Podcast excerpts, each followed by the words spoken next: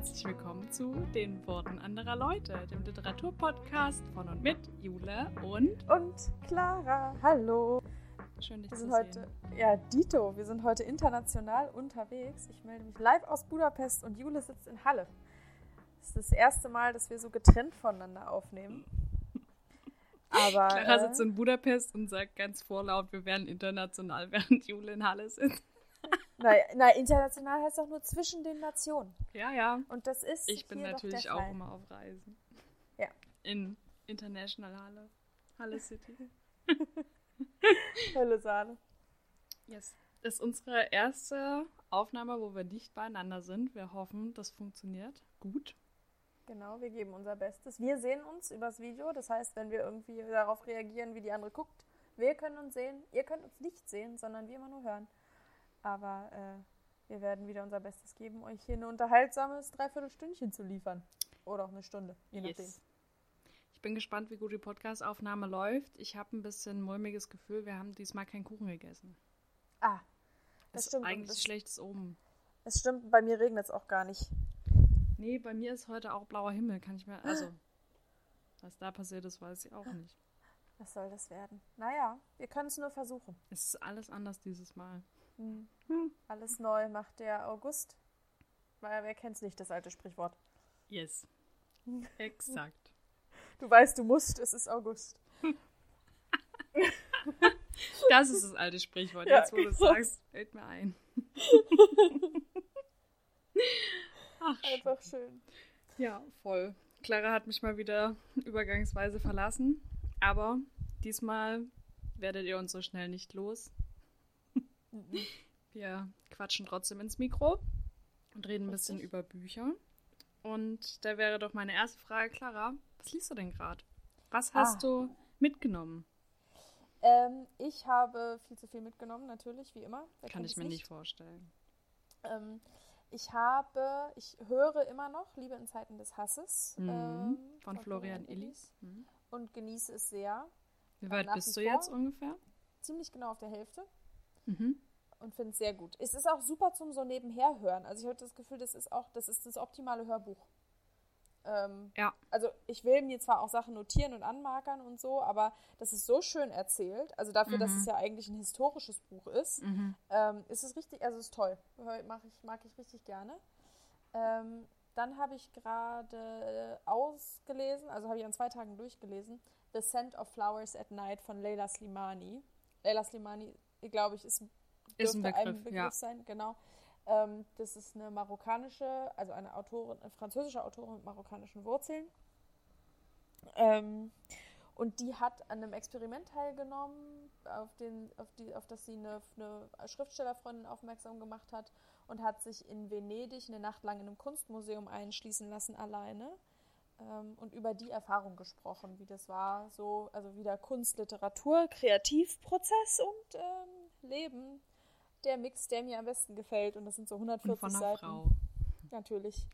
140 Seiten, das habe ich gestern und heute mir hier bei meinem Frühstückskaffee jeweils gegeben. Und das war richtig schön. Das war ein gutes, ein schönes Vier-Sterne-Buch. Ähm, das hat Spaß gemacht. Und jetzt als nächstes kommt Liebewesen. Aha, hast du es auch mitgenommen? Ja, das habe ich mir von Johanna ausgeliehen und habe es dabei. Aha. Schön. Hast du Ja. denn eigentlich Miroloi mitgenommen? Miroloi habe ich vergessen. Richtig dumm. da habe ich ja schon, ja, weiß ich, habe ich auch dran gedacht. Aber irgendwie habe ich das Gefühl, ich bin dieses Mal gar nicht so lange weg wie beim letzten Mal. Ich bin ja auch in 10, 11 Tagen schon wieder da. Weil du auch immer beschäftigt bist mit anderen Menschen. Vielleicht. Ja, ja, das mag sein, aber auch so jetzt nur anderthalb Wochen fühlt sich gar nicht so krass an. Ach so, und ich habe auf dem Weg hierher, wir sind ähm, mit dem Bus nach Wien gefahren, waren eine Nacht in Wien und sind dann von Wien mit dem Zug weiter. Und in der Zeit haben wir, haben meine Begleitung und ich Qualityland gehört. Und zwar die Oh, ersten. wie gut. Ja, schon wirklich auch die ersten zwei Drittel, weil wir die ganze Zeit mit dem, mit dem Hörbuch irgendwie beschäftigt waren. Und das war Mhm. nochmal so geil. Es ist auch beim zweiten Mal immer noch absolutes Comedy Gold. Das ist einfach so schön. Du hast es erst zum zweiten Mal gehört? Ja, ich habe es zum zweiten Mal gehört. Erst zum zweiten Mal? Ja, erst zum zweiten Mal. Ich weiß. Aber immer noch Gold. Absolut. Hat einfach richtig Spaß gemacht. Das werde ich dann wahrscheinlich zu Hause zu Ende hören. Aber Voll gut. Chefskiss. ja.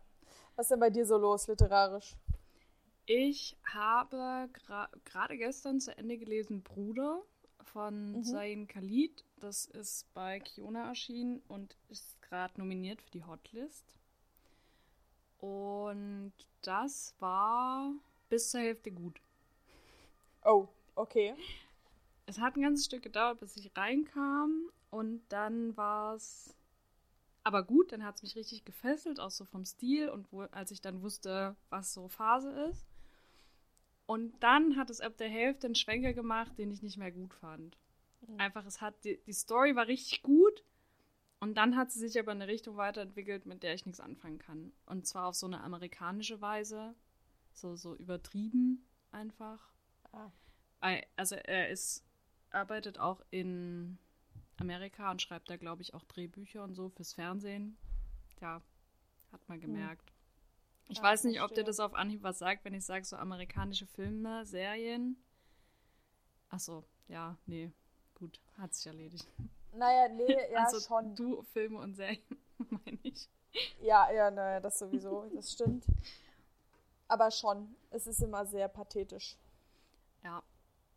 Ja, ich hatte direkt auch ein paar äh, Serienanalogien im Kopf dazu mhm. wo ich ab der Hälfte der Serien dann auch aufgegeben habe und gedacht habe, oh, ich ertrage das nicht mehr. Okay. Ja, war irgendwie schade. Aber so die Grundidee war richtig gut. Hat mir gut gefallen. Mhm. Worum geht's denn so im Groben? Kannst du das irgendwie sagen, ohne das zu spoilern? Oder? Mm, ja, ich kann es versuchen. Tatsächlich wusste ich ganz lange nicht, worum es überhaupt geht, weil auch der Klappentext nicht wirklich viel sagt. Es steht nur, dass es geht um drei Brüder, Dayo, Iseul und Yusuf. Mhm. Und die sind alle drei nicht miteinander verwandt, aber etwa gleich alt und wurden von Imam Salim äh, adoptiert. Und der ist Imam von der Moschee in, auf Staten Island in New York. Und es geht so ein bisschen um deren Leben, wie die aufwachsen, wie so deren Kindheit ist, wie deren Beziehung zueinander ist und auch zu Salim. Und irgendwas ist da aber komisch. Also sowohl zu der Beziehung zu denen als auch wo die herkommen, weil das wissen die nicht. Die wissen nur, dass sie nicht verwandt sind, was man auch sieht. Und dass sie nicht die Kinder von ihm sind. Aber er erzählt ihnen nichts. Man weiß nur, dass er ihre Eltern kannte. Mhm. Und die auch nicht in, in den Staaten geboren wurden. Und das ist ganz lange ein Geheimnis, bis es dann irgendwann nicht mehr anders geht und er das denen erzählen muss. Und das ist einfach eine sehr tragische Geschichte auch. Okay. Und es geht auch um so deren Aufwachsen, weil, naja, in New York leben und muslimisch sein und nicht, also alle sehen unterschiedlich aus und so, aber auch um dieses, wie ist es überhaupt in der Nähe von einer Moschee zu leben, in so muslimischen Communities und so, da habe ich nicht so viele Berührungspunkte, das fand ich sehr spannend. Klingt total, also klingt vom Konzept her eigentlich total cool. Schade, mhm. dass es dann so nachgelassen hat zum Ende, weil jetzt von dem, was du so sagst, klingt als könnte, könnte es mir auch richtig gut gefallen. Wenn du nach der Hälfte aufhörst, bestimmt. okay. Liest du noch was? Äh, ja, ich habe vorhin noch ein bisschen weiter gelesen in Morgen, Morgen, wieder Morgen. Mhm. Und, ah, ich habe gestern noch ausgehört, äh, Frau Shibatas geniale Idee. Okay. Und wie war das? Das war, ist das das war das, worüber wir gesprochen hatten, schon auch, ne, mit dem, wo sie so tut, als sei sie schwanger? Ja, genau. Es geht mhm. um eine Frau in Japan, Frau Shibata, die in einer Firma arbeitet, wo sie eine der wenigen Frauen ist und dann auch immer so das Mädchen für alles. Und irgendwann hat sie keinen Bock mehr und dann sagt sie so aus einer Laune heraus, sie wäre schwanger. Mhm. Obwohl sie es gar nicht ist. Und auf einmal sind alle nett zu ihr und sie darf eher nach Hause gehen. Und es geht zum einen auch so um dieses Rollenbild in Japan, warum sie noch keinen Mann hat und noch keine Kinder hat und sie ist doch schon viel zu alt und überhaupt und jetzt hat, ist sie schwanger, obwohl sie keinen Partner hat. Und auch um dieses, dann geht man ja nicht mehr arbeiten und dann wird man so umsorgt und auf einmal machen sich alle Sorgen um einen, man darf eher nach Hause gehen, sich um sich selber kümmern und so weiter. Ist auch so Gesellschafts- und Arbeitskritik und so Rollenmodelle. Fand ich gut. Und wieder japanische Literatur. Wunderbar. Okay, na gönne ich mir vielleicht auch nochmal. auch Hatten wir auch schon drüber gesprochen, als wir letztens in Thalia waren, weiß ich noch, haben wir es ja. beide auch in die Hand genommen. Auch hier wieder keine Werbung, leider. Also von Thalia. Ja. ähm, ist auch relativ kurz, ich glaube, als Buch sind es irgendwie knapp 200 Seiten. Mhm. mal wieder. Und als Hörbuch irgendwie vier Stunden. Also, Ach, das geht ja voll. geht echt voll. dann. Na, erstmal Florian Elise jetzt fertig hören. Ja, damit hast du bestimmt auch noch einiges zu tun. Mhm. Freue ich mich aber drauf. Ich werde hier nach, auch weil ich heute noch gar nicht groß draußen war, werde ich nach unserer Aufnahme heute noch mal einen Spaziergang wagen. Oh. Ein bisschen Hörbuch hören und spazieren gehen. Aber jetzt zum Thema heute. Möchtest Es du verraten, worum es geht? Ja, gerne. Äh, wir sind ein bisschen verspätet dran, haben wir festgestellt. Nein. Aber schon seit Juli schwebt es uns im Kopf herum, dass wir eigentlich gerne die Halbjahres-Highlights einmal mit euch besprechen würden. Und wir hatten das dann irgendwie so Juni, Juli verschoben, weil wir andere Themen hatten. Dann war die Sommerpause und so weiter. Und jetzt haben wir uns darüber unterhalten, was für heute Thema sein könnte. Und wir haben gedacht, ach, eigentlich würden wir immer noch gerne drüber reden. Und da wir hier die Chefinnen sind und das einfach entscheiden dürfen, haben wir gemeinschaftlich demokratisch entschieden, dass das heute das Thema wird. Also Halbjahres-Highlights Ende August. Macht ja nichts. Da hatten wir noch mal genug Zeit, um das halbe Jahr Revue passieren zu lassen. Und Genau, außerdem sind wir Chefinnen. richtig. Außerdem sind wir, wenn ich irgendwo, ich bin ja sonst nicht oft Chefin, aber hier bin ich. Und wie es beschwert sich irgendjemand. Richtig. Kann man direkt dann nur zur Obrigkeit und das sind wir. Dann Ähm, muss er uns ein Abo schenken. also Jule, ich weiß auch nicht, wie du das gemacht hast. Ich bin bei, meinen, bei meinem, meiner Buchliste durchgegangen und habe geguckt, welchem Buch ich fünf Sterne gegeben habe. Jein. Okay. Äh, ich bin auch meine Liste durchgegangen und war so, was habe ich überhaupt gelesen? Weil auf Anhieb ist mir, glaube ich, ist mir auf Anhieb was eingefallen? Ich glaube nicht. Erinnere mich nicht.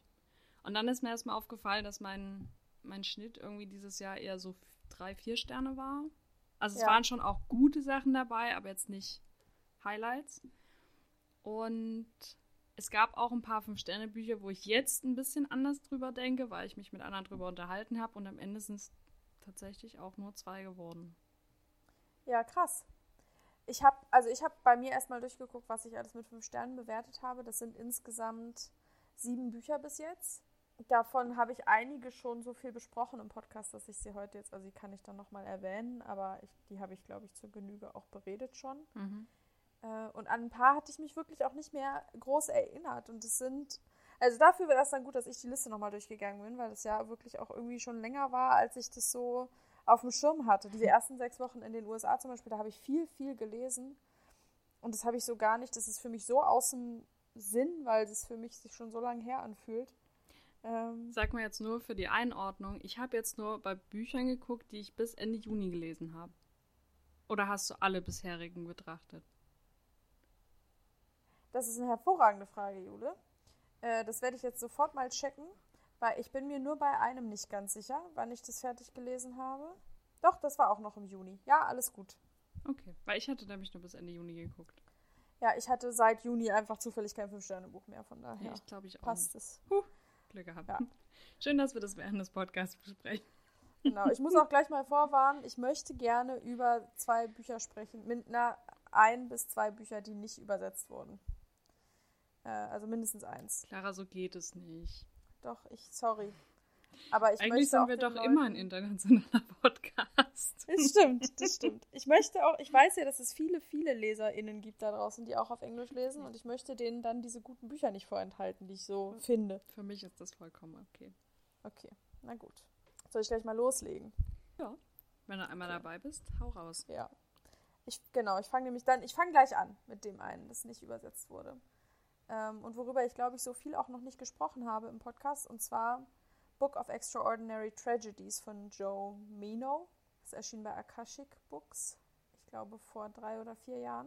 Und das war, das habe ich gefunden, als ich in Chicago war. Äh, da war, habe ich eine Freundin besucht und wir waren gemeinsam in einem Gebrauchtbuchladen und da habe ich das wie man Bücher so findet, mit denen man nicht rechnet und die man vorher nicht kennt, einfach so aus dem Regal gezogen. Ich fand es sehr hübsch. Ich kann dir jetzt das Cover leider nicht zeigen, weil ich es nicht da habe, aber es ist so weiß-rosa und es ist so ein fallendes, äh, fallender Flügel vorne drauf. Und habe mir das hinten durchgelesen und habe gesehen, dass es ein Autor ist, der aus Chicago kommt und dieses Buch auch in Chicago spielt. Und da habe ich gedacht, naja, ich bin jetzt noch eine Woche in Chicago. Wäre es doch passend, wenn ich mir jetzt hier in dem Gebrauchtbuchladen dieses Buch kaufe und es Mhm. dann gleich hier auch lese, weil es irgendwie ins Setting passte. Und dann habe ich das mitgenommen, ist auch nicht so dick, hat auch so zwischen 200 und 300 Seiten irgendwie. Habe das mitgenommen und gelesen und war absolut begeistert von diesem Buch und auch von diesem Autoren. Und zwar geht es um einen jungen Mann, also der ist so, ich, ich glaube, er ist so 17, 18, der mit seiner Familie in einem sehr, sehr ärmlichen Vorort von Chicago wohnt. Und Chicago ist auch in den USA bekannt dafür, dass es eine sehr gentrifizierte Stadt ist. Also die Stadtviertel untereinander sich wirklich wenig vermischen und die Stadt wurde auch planerisch so konzipiert, um arme Leute und nicht weiße Leute in ihren Stadtgebieten zu lassen und es möglichst nicht miteinander zu vermischen. Deswegen ist in Chicago auch die Kriminalitätsrate sehr hoch, weil es eben sehr in sich geschlossene Ghettos gibt, in Anführungsstrichen, in denen eben ganz viel so äh, Bandenkriminalität herrscht und so weiter und wo eben wenig, ich sag mal, soziale Mobilität besteht und äh, auch geografische Mobilität sehr wenig in der Stadt. Von daher ist das ein bekanntes Problem in Chicago und das da wird eben eine Familie beleuchtet, eine sehr, sehr arme weiße Familie in der Vorstadt von Chicago oder in einem weit außerhalb des Zentrums gelegenen Viertels von Chicago. Und es ist wirklich mal ein tiefer Einblick in so elendige Armut in Amerika.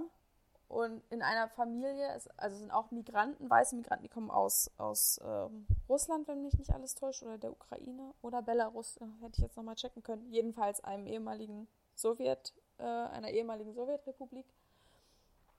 Und wie gesagt, leben da in bitterer Armut und sind eigentlich sind die Kinder alle hochintelligent und total begabt. Also auch dieser junge, dieser junge Mann, um den es da geht, der spielt wahnsinnig gut Klavier und ist einfach musikalisch sehr begabt und hat aber keine Möglichkeiten, das irgend, damit irgendwo hinzukommen, weil der sich eben darum kümmern muss, dass die die Miete bezahlen können, dass seine äh, Geschwister was zu essen haben, dass die, also die Mutter ist eben auch nicht groß funktionsfähig, da ist viel Gewalt, die Schwester ist mit Männern zusammen, die gewalttätig sind und der versucht halt wirklich immer, äh, der ist wahnsinnig intelligent und gutmütig und tut sein allerbestes und kommt trotzdem nicht raus aus der Scheiße. Und das fand ich so, also erstens war es hervorragend geschrieben und zweitens fand ich so bewegend, weil ich gedacht habe, ja, das sind eigentlich die Stimmen und die Geschichten, die wir brauchen in unserer heutigen Gesellschaft, weil ich ja auch dieses, dieses Narrativ hasse von, wenn du dich nur genug anstrengst, kannst du es auch schaffen.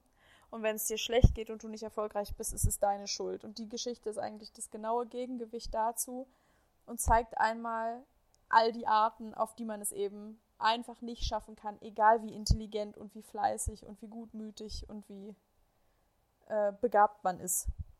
Und es war, ist ein total sanftes Buch, was irgendwie wütend macht. Und ich habe es unheimlich gern gelesen. Ich habe auch richtig Bock, von dem noch mehr zu lesen, weil ich glaube, also von dem, was ich auch so in Rezensionen gelesen habe, schreibt der Autor einfach solche Bücher.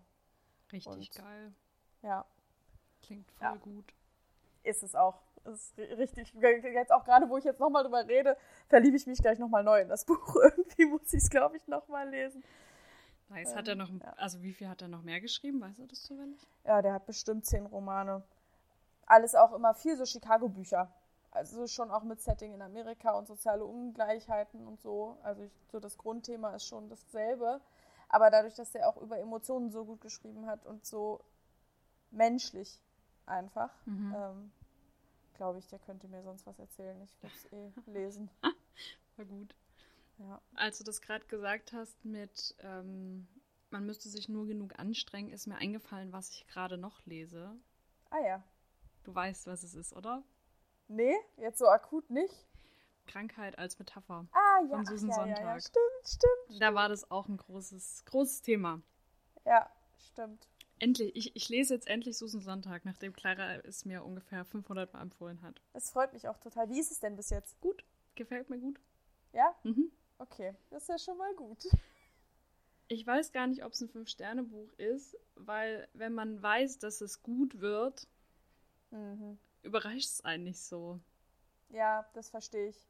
Ja, das verstehe ich. Ich muss dir vorstellen, als ich das gelesen habe, hatte ich mich noch überhaupt nicht mit auch auch nicht mit Schriften über Krankheit oder so groß ja, okay. beschäftigt. Und dann hat mich das natürlich komplett weggepfeffert. Mhm. Gut, das habe ich jetzt halt schon des Öfteren.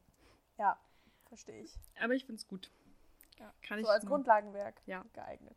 Kann ich jetzt schon mal empfehlen für die, mhm. für die nächsten Halbjahres-Highlights. Ach, geil. Das freut mich voll. Ja. Aber was hast denn du sonst so dabei? Ich habe dabei Stone Blind, der Blick der Medusa von Natalie Haynes. Ähm, das ist 2023 bei DTV rausgekommen, also auch erst in diesem Jahr und ich glaube letztes Jahr im Original und wurde übersetzt von Babette Schröder und Wolfgang Thon. Ich weiß gar nicht, wir haben, wir haben noch keine Mythologie-Folge gemacht, das haben wir uns schon immer mal vorgenommen, aber irgendwie, weiß nicht, trauen wir uns Ja, noch nicht ran oder Eigentlich ist es mal dran. ja. Ich glaube, das ist einfach so ein umfassendes Thema, dass es uns ein bisschen schwerfällt, uns dann auf jeweils drei Bücher zu beschränken. Also wäre bei mir zumindest so. Ich glaube, das ist das eine und das andere ist, in Mythologie sind immer zahlreiche Erzählstränge miteinander verwoben und dann Mhm. darüber zu berichten, worum es eigentlich geht, fiel mir jetzt auch beim, beim, bei der Ausarbeitung zu dem Buch schwer. Da steht zum Glück Medusa im Titel, also es geht um Medusa. Auch. Es geht auch um Medusa. Und ähm, die Autorin sagt, dass sie quasi das Gefühl hatte, sie müsste ähm, Medusa einfach mal ein Buch widmen, weil die immer als so was Schreckliches, Grausames dargestellt wird. Aber eigentlich hat sie ein grausames Schicksal er erlitten, für Mhm. das sie gar nichts konnte. Und deswegen wollte sie ihr ein Buch widmen und es gibt zahlreiche Erzählstränge, auch mit anderen mythischen Figuren. Es geht um Götter, es geht um Halbgötter, es geht um Krieg, Machenschaften, Familie, Liebe, Gewalt, auch um Vergewaltigung. Natürlich, griechische Mythologie. Äh, kann- kommt man leider nicht drum rum. Und Intrigen. Und aber Natalie Haynes schafft es in so, also das so gut zu verflechten, dass es nicht nur unterhaltsam ist, man was dabei lernt, sondern ich musste auch zahlreich lachen. Vor ja, allem, ich auch. Mhm. es ist einfach großartig. Ich habe es auch mal wieder als Hörbuch gehört. Ähm, es geht nämlich nicht nur um das Aufwachsen der Medusa, sondern auch um Perseus Weg zu Medusa. Und er wird immer wieder begleitet von Hermes und Athene. Und das ist einfach großartig. Es ist Das ist ein scheiß Lappen in dem Buch. unfassbar. Ja. ja, genau. Du bringst es auf den Punkt. Und genau so reden Hermes und Athene auch die ganze Zeit über ihn. Ja. Und es ist einfach urkomisch. Ja.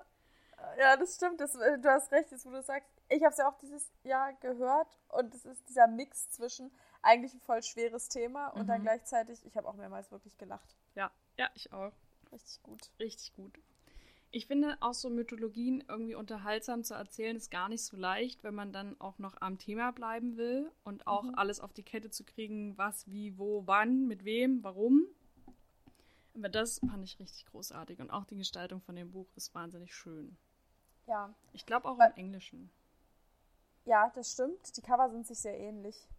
Hm. Äh, Im Deutschen und im Englischen. Was ich an so Mythologieerzählungen immer spannend finde, ist, dass die sich ja schon am, am Originalmaterial orientieren Mhm. und wie viel Interpretationsspielraum das eigentlich lässt. Ja, aber ich glaube, das liegt unter anderem auch daran, dass es nicht nur ein Grundmaterial gibt. Mhm. Es wurde ja damals auch schon von vielen Leuten an verschiedenen Stellen des Landes unterschiedlich erzählt. Das, das stimmt.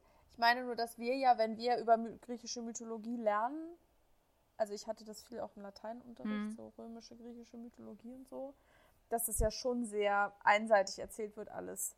Und dass es eigentlich auch Raum gibt, um die Geschichten so zu erzählen. Und das ist ja bei Stoneblind, ja, wie bei vielen anderen äh, Neuerzählungen auch oft auch ein eher feministischer Ansatz zum Beispiel. Ja, das stimmt. Dass man es einfach mal das aus einer anderen Perspektive erzählt. Genau. Ja.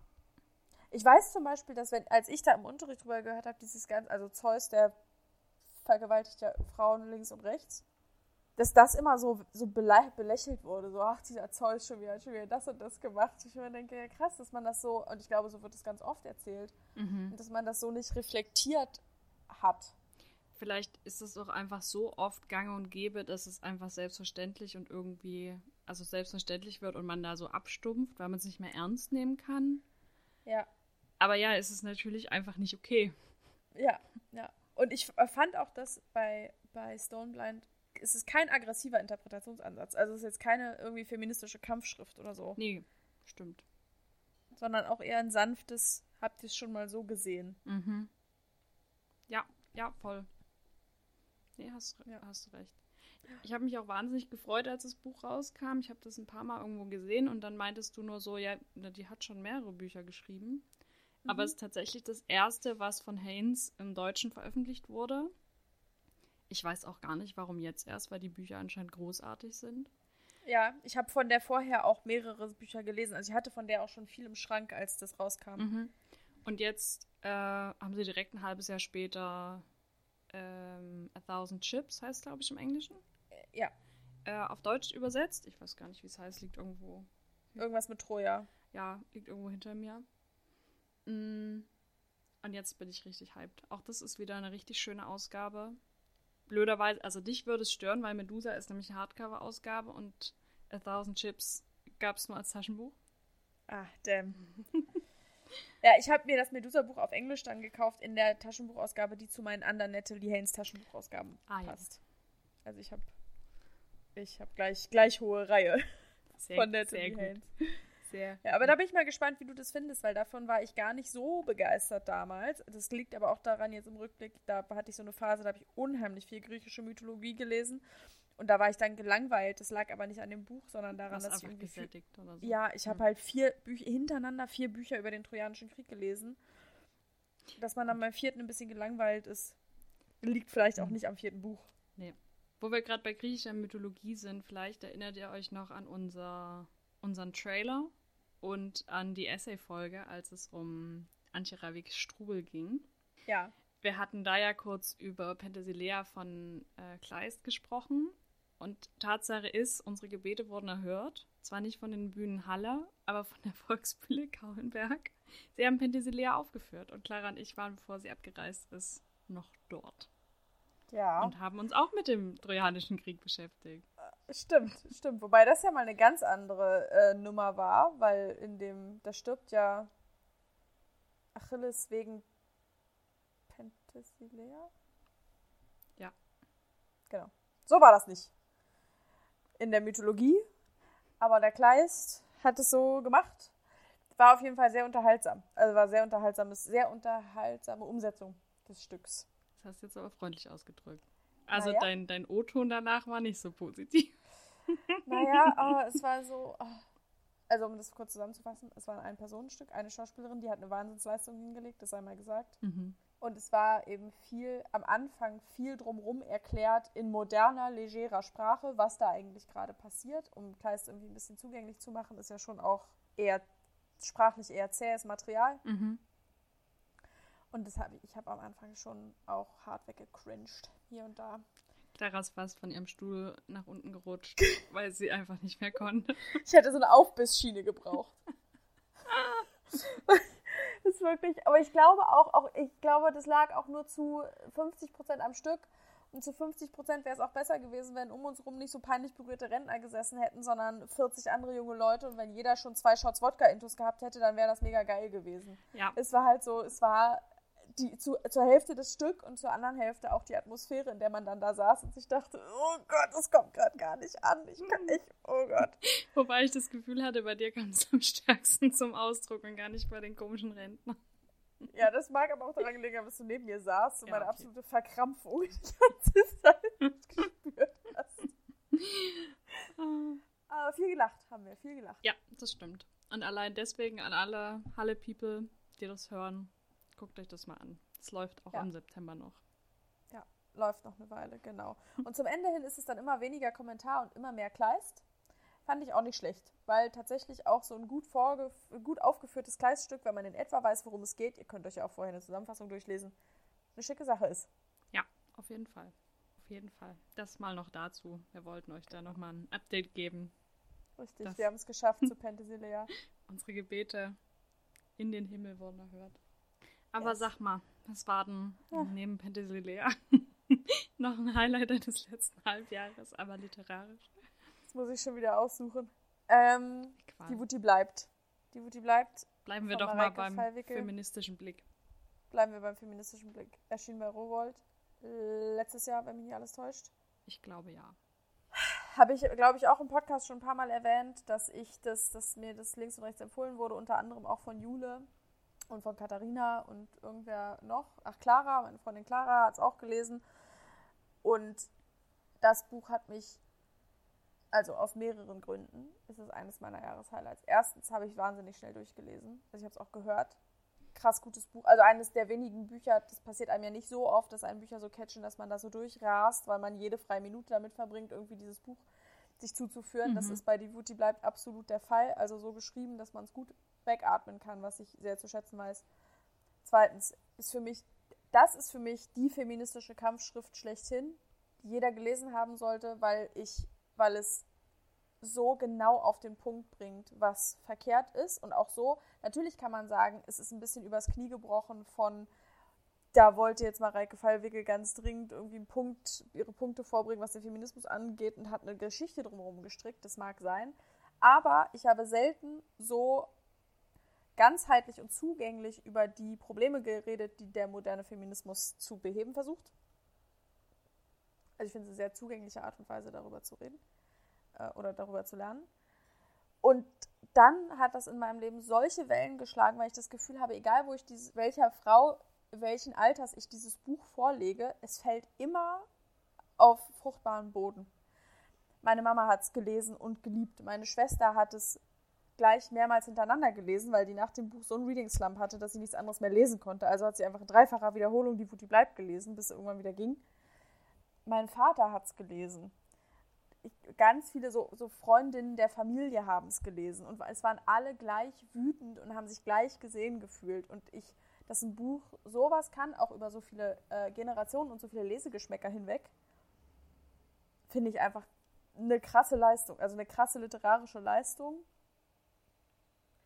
Äh, und deswegen ist es für mich ein absolutes Fünf-Sterne-Buch, weil das so ein verbindendes ein verbindendes Buch ist. Und ich glaube, bei Clara, die mir es empfohlen hat, war das auch so, deren Mutter hat ihr das gegeben. Also ich habe auch das Gefühl, das ist so ein, so ein geiles Ding von, wir reichen uns das alle weiter und es, das schlägt so Wellen.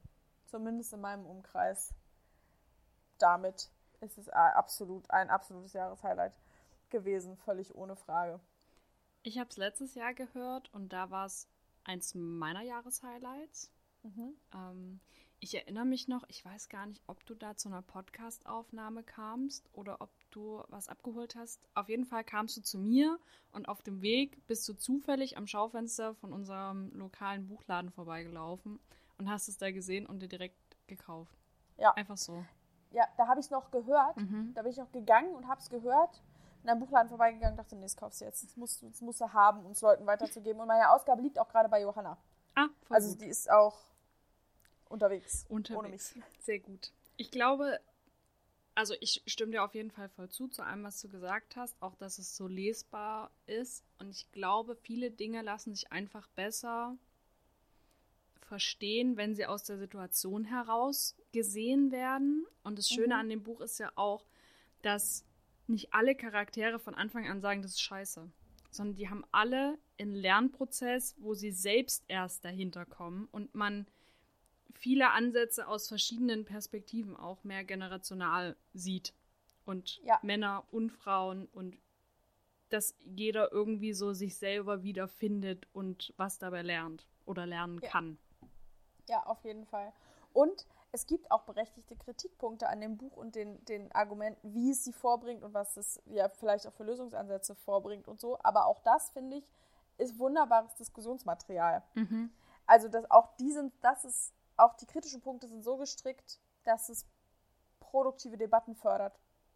Und nicht so, dass man sagen muss, oh, hat sich auch ein bisschen weit aus dem Fenster gelehnt. So, also kann man auch, kann man immer, man muss auch ein bisschen diskussionswillig sein, aber ja. grundsätzlich, auch wenn man es diskutieren will, ist da gut Material vorhanden, um mal verschiedene Meinungen auch gegeneinander aufzuwiegen. Mhm. Ja. Voll. Geiles Ding. Kann ich nur jedem, vor allem Männern, ja. würde ich es jetzt gerne auch noch mal also auch mit dem Gedanken, aber mein Papa, ne, der ist äh, Mitte 50 und der hat es auch gelesen. Man kann das auch, und der fand es auch gut, da war viel Diskussion dann auch, aus offensichtlichen Gründen. Aber also, der hat es halt trotzdem gelesen und lesbar ist es alle Male und es müssten auch viele, es müssten viel mehr Männer lesen. Mhm. Ja, total. Aber auch viele Frauen, die dafür oftmals blind sind und dann ganz viel rechtfertigen nach dem Motto, ja, aber der kann da ja gar nichts dafür. Ja. Ja, auf jeden Fall. Es haben für bei mir auch schon Frauen gelesen, die vorher so waren, von wegen, ach, ihr mit eurem Feminismus, ich brauche den nicht. Ich fühle mich eigentlich ganz wohl, weil bei mir, mich, mich betrifft es gar nicht. Und auch die lesen dann das Buch und denken, oh, vielleicht ja, aber auch doch. Tja, Feminismus betrifft uns eben alle. Uns Ja. geht's allen nicht so gut. Nee. Und selbst wenn es uns gut geht, kann man dadurch anderen eine Plattform geben, um deren Schicksal anzuerkennen oder nachvollziehen zu können, um sich selbst dann gegenüber anderen anders zu verhalten. Ja. Es geht ja mal nicht immer nur um einen selber. Ja. Ja, und gerade der Feminismus profitiert eben von Zusammenhalt. Und äh, da hat eben dieses Buch, ich glaube, deswegen war es auch so schön, weil das auch diesen Zusammenhalt nochmal so gefördert hat, von wegen, oh mein Gott, wir haben alle das gleiche gelesen und fühlen uns alle gleich. Das macht ja auch nochmal so ein Gruppengefühl, was wir glaub, viel öfter bräuchten. Habt ihr jetzt euren Bruder oder deinen Bruder auch noch dahin, dass er das liest? Wenn ich meinen Bruder jemals dahin kriege, ein Buch zu lesen, Kannst ja hören. wäre schon viel geschafft, bis der ein, ein wissen, wissentlich eine feministische Kampfschrift in die Hand nimmt, glaube ich, müssen noch viele Jahre ins Land gehen. Aber das ist okay. Schade. Wir, wir, ich war mit 20, habe ich auch noch gedacht, ich kann nicht mit Frauen rumhängen, weil die mich alle so nerven. Ich bin viel lieber mit Männern unterwegs. Wann gehen wir Fußball gucken und Rippchen essen? Also es, wir, es muss uns auch allen vergönnt sein, eine persönliche Entwicklung durchzumachen. Ja, so sind auch die Figuren im Buch. Genau. Von daher. Schenk, Ist das so? Schenk's ihm einfach ab jetzt jedes Jahr zu Weihnachten Das wird bestimmt helfen. als Taschenbuch. Da denkt er sich auch, jetzt finde ich den Feminismus geil. Wenn jetzt, wo die mich so richtig hart damit nervt, finde ich schön. Ja, ich glaube, das ist der Weg. Nein, wahrscheinlich nicht. Du hast ja recht. Ja. Ich Ich, wollte bleib- das bleib- bleibe einfach dran. Du weißt doch, steht der Tropfen. auf den heißen Stein. Nun, Weist auf eine Blasenentzündung hin. Äh, okay. Du, was hast du denn noch dabei, Jule? ich habe noch dabei und irgendwie, das, das zieht sich gerade schon wieder durch die ganze Folge. Es hat letztens jemand gefragt, ob man unterhaltsame Bücher und auch so humorvolle Bücher empfehlen könnte, die so gute Laune machen. Und ich habe meine komplette Liste von Büchern, die ich bisher gelesen habe und meinen Schrank betrachtet. Und war so, das findet bei mir nicht statt. Lustige Bücher. Oder auch gute Laune Bücher. Alles, Ja, was ich nee. lese, ist traurig und dramatisch und mindestens eine Person stirbt. Ich erinnere da an Claras Freundschaftsfolge. so ungefähr sieht es bei mir auch aus. Deswegen habe ich als nächstes Highlight mitgebracht ein weiteres gute Laune Buch. Nee, nicht gute Laune Buch. Und zwar ist es das Seidenraupenzimmer von Sayaka Murata. Nun, also das Buch ist eigentlich gar nicht zum Lachen. Ist übrigens, soweit ich es recherchieren konnte, 2020 bei Aufbau erschienen. Zuerst als Hardcover, aber das verkaufen sie nicht mehr. Deswegen konnte ich das nicht so genau herausfinden in meiner einminütigen Suche. ähm, Meine 50-sekündige Recherche hat ergeben, dass ich es nicht genau weiß. naja, ihr könnt ja alle googeln. Ähm, es wurde jedenfalls übersetzt von Ursula Gräfe. Ich glaube, die ist auch schon öfter mal in unserem Podcast benannt worden. Auf jeden Fall. Liebe Grüße, falls du das hörst. Ursula, danke. Danke, Mann. Du hast es noch nicht Nee. gelesen, ne? Ich habe nur Ladenhüterin. Ah ja, genau. Wurde mir empfohlen von, also die Autorin wurde mir empfohlen von Jason auf Mhm. Instagram Wilde Buchjagd. Und er ist nämlich großer Fan von japanischer Literatur und meinte, mir könnte die Autorin gefallen. Dann habe ich zuerst das gehört und als nächstes dann die Ladenhüterin. Aber das Seitenraupenzimmer ist einfach noch krasser. Also was die Frau da rausgehauen hat, es ist schwer, es ist brutal, es ist traurig, aber auch richtig geil erzählt. Muss ich wohl doch nochmal ran. Ja, unbedingt. Äh, es geht um Natsuki. Ich habe es ein bisschen schneller gehört als Hörbuch, als Mhm. die normale Geschwindigkeit. Und da haben sie die ganze Zeit gesagt, sie heißt Natsuki. Ich weiß nicht, ob das verkürzt war durch die Aussprache. aber ich fand irgendwie, es ist ein süßer Name. Ich nenne sie deswegen jetzt einfach Natsuki. Natsuki. Aber in der...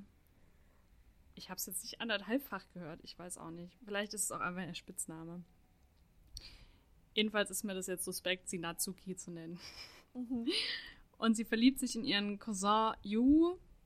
Und die sehen sich immer nur im Sommer, wenn die dann bei den Großeltern im Haus sind für mehrere Wochen. Und die sind ungefähr zehn. Also so ein, so ein, so ein Kinderverliebtsein. Und das Ding, warum die beiden sich so gut verstehen, ist, dass sie nicht nur in ihrer Familie, sondern generell auch als Kinder ziemliche Außenseiter sind und irgendwie anders denken, anders sind, ein bisschen so neugierig, auch so magischer Realismus, an so UFOs glauben und sowas. Und darin verstehen die sich richtig gut und spielen dann auch immer zusammen und zählen dann die Tage, bis sie sich wiedersehen, weil sie konnten sich ja noch nicht wirklich Briefe schreiben und telefonieren und sowas. Und sie verbünden sich quasi so ein bisschen gegen die Welt und gegen die anderen und ziehen so Kraft aus ihrer Verbindung, die sie zusammen haben. Und schwören sich auch irgendwie Treue und sowas. Und diese Verbindung ist vor allem auch dem entgegenwirkend, was denen Schlechtes widerfährt in der Welt. Und vor allem Natsuki passiert sehr viel Schlechtes. Und beide werden dann im Laufe ihres Lebens, also sie sehen sich so mit 10, 11 das letzte Mal und dann irgendwie 20 Jahre gar nicht. Und beide werden unabhängig voneinander immer weiter in so eine Außenseiterrolle gedrängt. So immer und immer und immer weiter komprimiert und abgeschoben. Und irgendwann implodiert es. Und da möchte okay. ich jetzt gar nicht zu viel erzählen, was dann passiert, aber es ist auch noch mal so ein Blick auf diese japanischen Ge Gesellschaftsmodelle, von wegen, was ich vorhin schon kurz angeschnitten habe, bei Frau Shibatas geniale Idee, dass Menschen in so ein vorgefertigtes Modell gepresst werden von, hm. du musst nach dem, nach dem Studium kurzen Job haben, dann heiratest du, dann gibt es Kinder, dann hörst du auf zu arbeiten, dann bist du nur noch Hausfrau und du bist so Teil von so einem Prozess, so, ja. so einer Fabrik, so einer Massenabfertigung. Es geht nicht um Liebe, nicht um Freundschaft, nicht um Gefühle. Du darfst dich nicht selber verwirklichen. Das ist so oft auch Thema in diesen, bei diesen japanischen Büchern, in der japanischen Literatur. Und jetzt, wenn ich mal so drüber nachdenke, auch worüber wir in der Japan-Folge gesprochen mhm. haben. Das ist, ein, das ist ein Ding. Das ist wirklich ein Ding. Und ich glaube, das ist aber auch in Europa ein großes Problem mit mhm. diesen vorgefertigten Rollen und Außenseiter-Dasein und so weiter. Es ist einfach eine richtig geniale Sprache, wie sie schreibt. Und sie schreibt mhm. aber auch so gar nicht gehoben oder philosophisch, sondern sie bringt Sachen einfach auf den Punkt in so normaler Sprache. Und es ist ja. einfach großartig. Aber auch verstörend und traurig. Aber mhm. irgendwie großartig. Dass das verstörend sein soll, das Buch, das habe ich jetzt schon oft gehört. Meine, diese kanadischen Podcasts, die ich immer höre, mhm. die haben Earthlings auch. Also die eine von beiden hat es auf jeden Fall gelesen und fand es auch mega krass, aber auch richtig gut. Earthlings heißt das auf Englisch. Ja, genau. Ja. Und jetzt, wo du das eben gesagt hast, dieses ist es aber auch in Europa ein Problem, aber es ist in japanischer Literatur so oft ähm, thematisiert. Es ist ja, ich glaube, in Europa ist es einfach nicht impliziter als in Japan.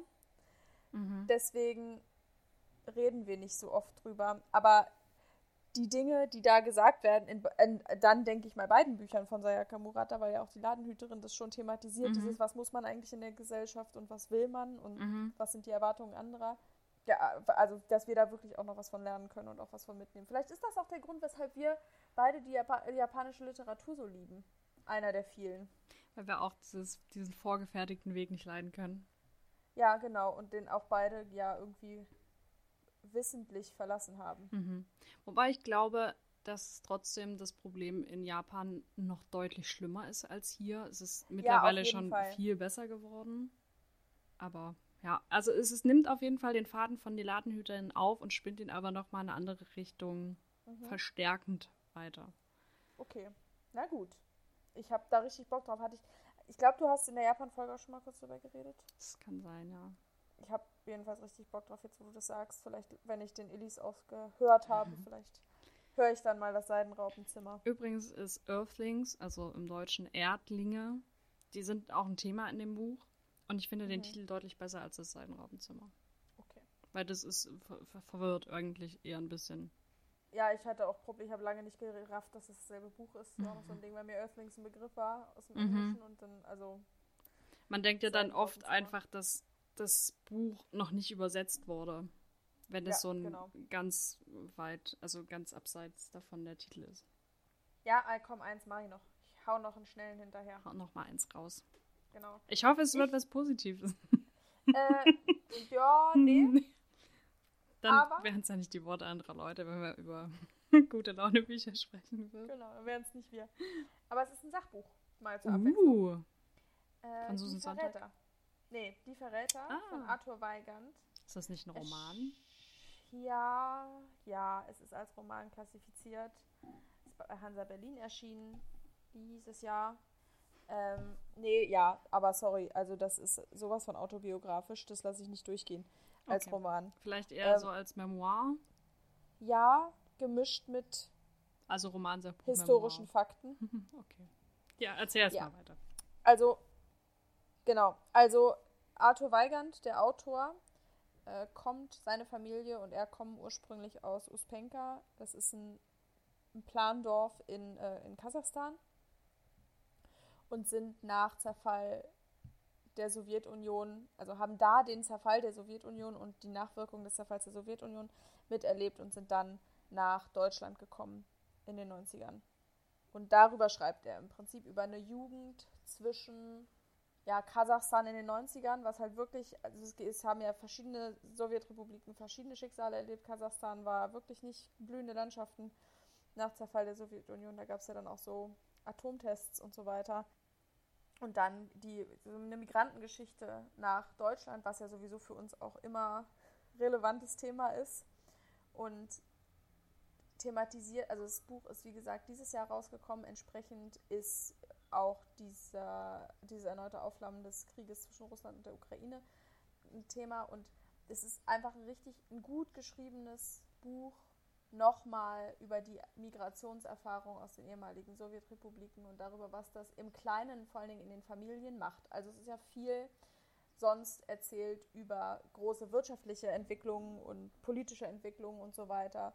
Und ich habe das Gefühl, in diesem Buch, Die Verräter, hat das Dorf Uspenka und auch die Familie und was mit der Familie passiert hatten, einen eigenen Stellenwert. Also ich habe auch das Gefühl, dass das Dorf fast wie ein Charakter in dem Buch ist, mit dem man diese Zeit durchlebt. Und das fand ich nochmal einen spannenden Ansatz und eine spannende Art und Weise, auf die Situation zu gucken. Und aus und über Kasachstan habe ich halt auch noch nicht groß was gelesen. Also viel von diesen, aus den, wie gesagt, sowjetischen, aus dem postsowjetischen Raum kommt eben aus äh, der Ukraine, Belarus und Georgien. Habe ich zumindest so das Gefühl, das sind so die, da gibt es viel drüber, da wurde viel geschrieben, da wurde viel übersetzt.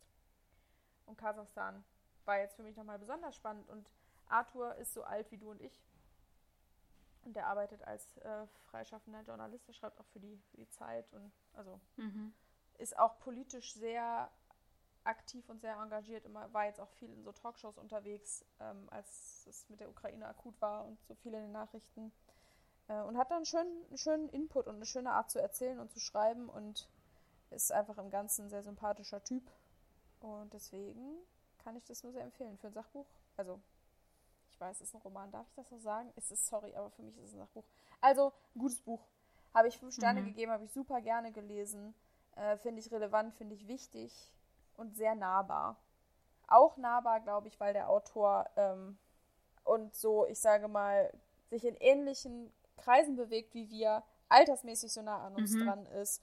Und auch unsere Generation, die wir so in den 90ern aufgewachsen sind, da gibt es schon auch Parallelen, gerade bei uns, die wir aus Ostdeutschland kommen. Mhm. Das möchte ich, damit möchte ich das überhaupt nicht vergleichen, Aus damit, e- als wenn ja. ich jetzt Mhm. als wenn ich jetzt aus einem aus einer, äh, aus einer ehemaligen Sowjetrepublik äh, käme. Aber die Parallelen sind eben schon da, weil es die gleiche Zeit war. Mhm. Darüber haben wir in der Genau. Migrationsfolge ja auch schon mal gesprochen. Richtig. Richtig. Und da ist es einfach, es ist sehr relatable. Ich habe Das Buch schon so lange auf meiner Wunschliste. Und du hast mir auch Mhm. schon 500 Mal davon erzählt. Und du hast es auch im Podcast nicht erst jetzt erwähnt. Ich hoffe, ich schaffe das dieses Jahr noch. Ja. Wieder dünn. Ja. Wie so vieles. naja, weiß ja, wo es Nur nicht unser so. Mhm. Mhm. Betreten Aber ja, also das sei mal noch, sei mal noch hinterhergeworfen. Das möchte ich äh, jedem ans Herz legen. Habe ich auch nur, also es wird jetzt auch immer häufiger rezensiert, weil gerade wieder so eine Welle an Rezensionen auf Instagram habe ich das Gefühl. Und ich habe jetzt noch niemanden gehört, der es nicht gerne gelesen hat. Also es schwankt alles so zwischen gut und sehr gut, von daher. Das, das weist ja auch nochmal darauf hin, dass ich glaube, es ist ein ganz massentaugliches Buch. Wenn du mir sagst, dass es gut ist, dass es sehr gut ist, dann wäre es mir auch egal, wenn andere das schlecht bewerten. Ich würde es trotzdem lesen. so romantisch. Das freut mich. Ja. Das ist nicht ein schöner Abschluss von unserer Ja. Folge. Auf jeden Fall. damit beenden wir die heutige Folge. Ich habe dich jetzt etwa eine halbe, Sek äh, eine halbe Minute nicht gesehen und nicht gehört. Oh, ups. Naja, ich habe hier was aufgenommen. Okay. Nicht um Ich war still, dann passt Hals es und ja. Kragen geredet. ja, um Hals und Kragen, genau. Jetzt bei mir ist wirklich auch jetzt äh, Zeit, die Aufnahme zu beenden. Lasst uns, ach, lasst doch einfach mal neue Sprichwörter formen. Damit hat die Folge doch schon eingesetzt. Genau, ich habe mich hier um Hals und Kragen geredet. Wie heißt das Wir- denn in echt? Kopf und Kragen.